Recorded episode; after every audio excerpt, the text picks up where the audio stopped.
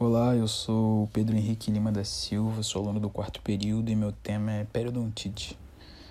Periodontite e a gengivite são doenças periodontais. Por que, que eu estou falando de gengivite se esse nem é meu tema? Estou falando para poder criar uma associação, pois a periodontite não poderia existir sem a gengivite. A gengivite vem de um acúmulo de biofilme na região supragengival. Já a periodontite vem de um acúmulo de biofilme na região subgengival não seria possível se não tivesse o acúmulo antes na supragengival. Esse entendimento é importante, pois facilita sabermos a causa e como tratar a periodontite. A periodontite é uma inflamação no periodonto de inserção causada pela presença no biofilme subgengival, que vai levar à inflamação à sua destruição. Clinicamente, podemos ver sintomas dessa, dessa doença, como vermelhidão, inchaço gengival, aumento de profundidade ao sondar, sangrar, dor, sensibilidade, mobilidade dentária, até mesmo perda do dente. Isso tudo em decorrência de um aumento de biofilme subgengival, que é necessário para a existência da periodontite.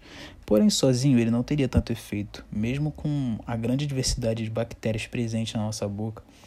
Ainda assim é necessário algum problema sistêmico diferente, não ligado ao acúmulo de biofilme, como por exemplo fumar, uso de drogas, alcoolismo, a diabetes, mellitus também, são doenças que são necessárias para a existência da periodontite.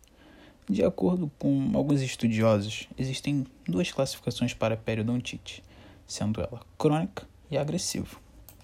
A crônica é mais vista clinicamente. Ela é mais comum em pacientes adultos e vai se agravando lentamente com o passar dos anos. E ela é um pouco mais simples de ser tratada, pois ela é muito mais lenta.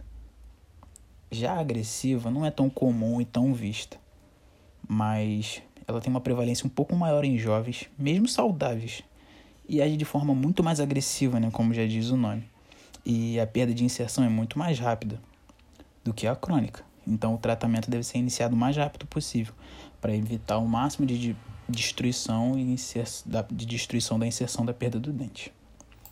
Já que falamos um pouco de tratamento rápido, falar que é necessário o dentista fazer para poder tratar o paciente. É importante no tratamento um trabalho de conscientização do paciente, pois ele precisa mudar os hábitos, porque se ele chegou a esse estágio é porque tem alguma coisa errada. E o dentista tem que procurar saber o que está errado para melhorar. Então, o, é, o dentista tem que auxiliar o paciente na escovação, ver o paciente escovando para ver se ele está deixando de escovar alguma parte, se está escovando errado, ensinar o paciente a passar o fio dental, ensinar quando usar enxaguantes bucais, quais, quais usar, quando. Essa parte do dentista ensinar é muito importante, mas também é importante o paciente aplicar né, o aprendizado que o dentista está passando.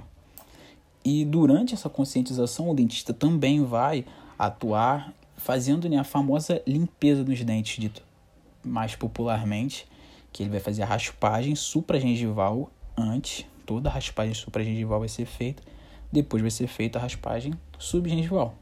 Se o dentista e o paciente conseguirem trabalhar em conjunto nessas, nessas etapas né, de conscientização, de autoconscientização do paciente e a limpeza e odontologia bem aplicada, é muito possível que a periodontite seja um problema a ser resolvido.